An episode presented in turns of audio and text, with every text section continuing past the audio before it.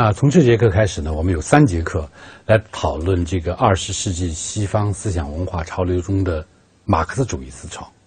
啊，我们大概知道，马克思主义在我们国家是一个主流的意识形态，但在西方呢，马克思主义也是有一个很长的传承，而且是生生不息的。那么这三个三次课呢，第一次课讲一讲西方马克思主义的主要特点，第二次课呢。讲一讲一个重要的代表人物马尔库塞。第三次呢，我们讲一讲受这个西方马克思主义影响的一个社会运动，叫新左派运动。那么这一讲呢，我们是来谈谈西方马克思主义本身。它的副标题叫做《资本主义与人的异化》。我们分三个小节。第一个呢，来讲马克思对现代性或者现代社会的诊断，我们叫做资本主义的创造性毁灭。第二呢，讲马克思。揭示的这个资本主义的重要的问题，就是人的异化和商品拜物教。第三呢，谈谈马克思对创造一种不同于资本主义的另外的一种现代性方案的这样一种设想啊。那么我们知道，马克思是大家都很熟悉的马克思主义，马克思主义的学说，大家从小就学。我们在这里并不是增添什么新的东西，我们是要讲讲，着重指出。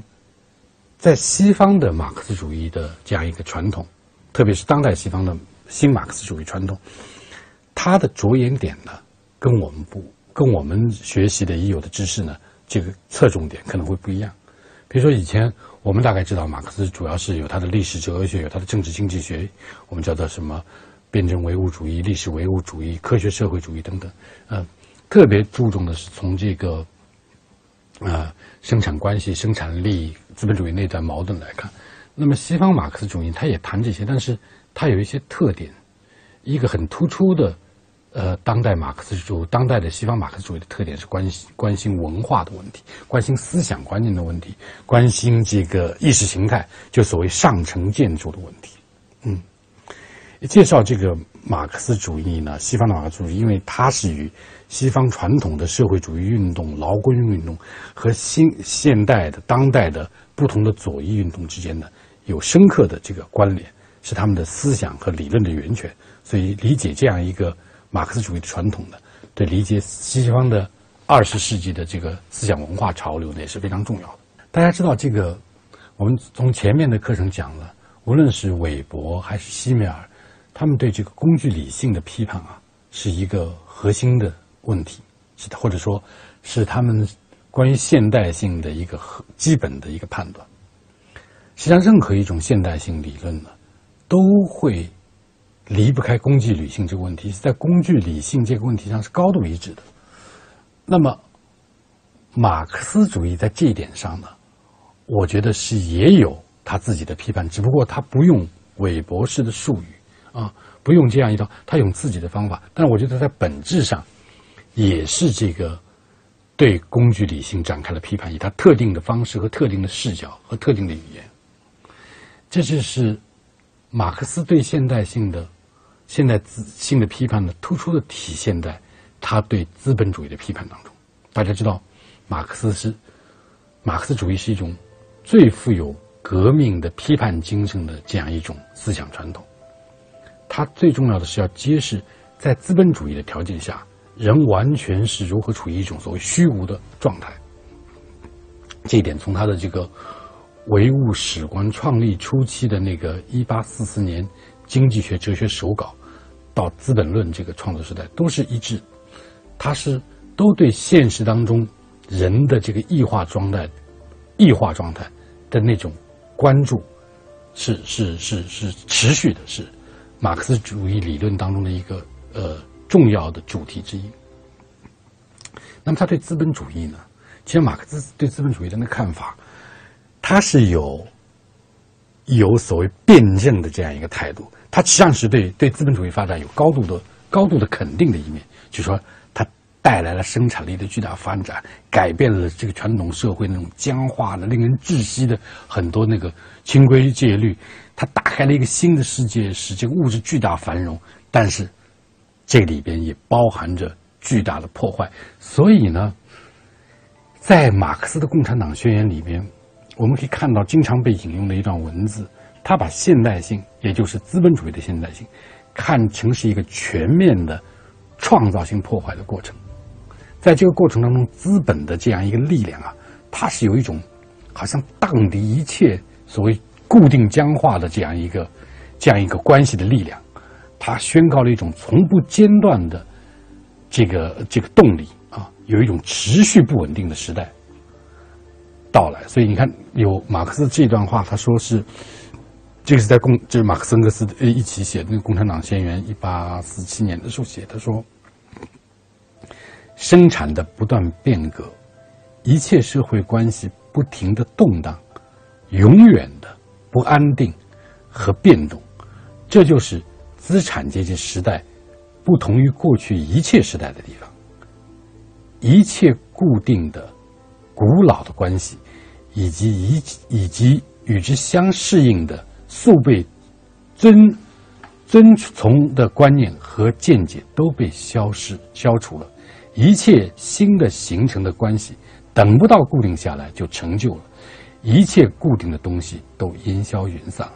一切神圣的东西都被亵渎了，人们终于不得不用冷静的眼光来看待他们的生活地位，他们的相互关系。《共产党宣言》里面这一段话，你看，它大概就是。他对资本主义的时代的一个一个一个一个特征的诊断，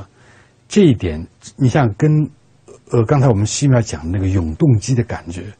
跟这个韦伯讲的世界的解除魅力很像，因为这段话经常这句话经常被人引用，叫一切固定的东西都烟消云散了，啊，所以他表达了类似的这样一个呃呃巨大的改变，荡涤传统。永远停不下来，一切那个神圣的东西都被亵渎了，这不就是世界的除魅吗？然后人们用冷静的眼光来看到他们的生活地位和他们相互的关系，这实际上就是一个理性化。我觉得他们这个大的思想家之间有着非常相通的东西，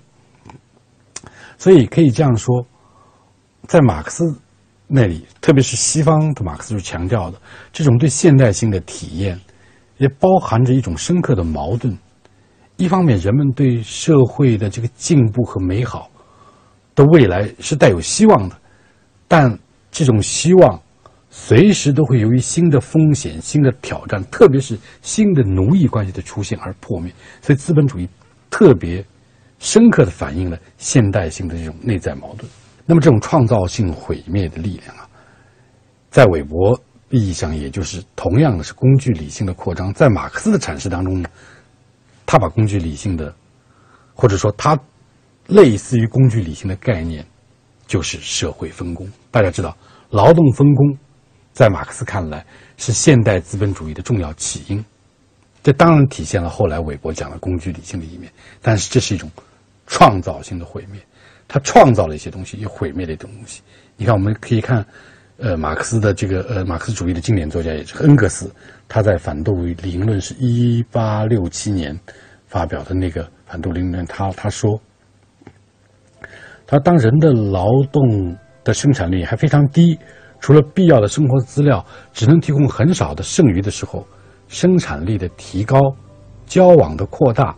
国家和法的发展、艺术和科学的创立，都只有通过更大的分工才有可能。这种分工的基础。是从事单纯体力劳动的群众，同管理劳动、经营商业和掌管国事，以及后来的从事艺术和科学的少数特权分子之间的大分工。这种分工的最简单的、完全自发的形式，正是奴隶制。你看，在这恩格斯这里，他他他把这个看作是什么？是为了提高生产力。所带来的必须，只有通过更大的分工才能完成。所以，这是为了发展、为了新的创造而带来的分工。这种分工最大的、最大的这样一个线索是什么？劳动者和管理劳动者，精英分子中，它的最初的形态、自发形态正是奴隶制。当然，你看，它这里面就包含了这样一种。创造性毁灭，它毁灭了什么东西？毁灭了人和人之间更原本的丰富多样的关系，而把人和人之间变成了一个分工的关系。但它的创造的一面是带来生产力的巨大发展。这个马克思在《资本论》里边也写到，说分工使劳动产品转化为商品，因而使它转化为货币成为必然的事情。这个这个分工当然是跟那个工具理性啊，跟什么是一样，但在马克思这里，他们会有更一个一个辩证的看法，就是他为现代社会资本主义的急剧发展提供了。最有效的通道，但是另外一方面呢，它又带来了传统世界的毁灭，而且带来了新的奴役关系。这个呢，我们就可以说，是马克思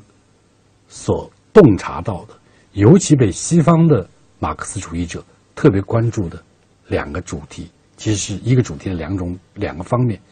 叫做人的异化和商品拜物教。下一节呢？我们就在讲这个，就是人的异化与商品拜物教。我可以，我们可以把这个看作是马克思对现代资本主义的一种诊断。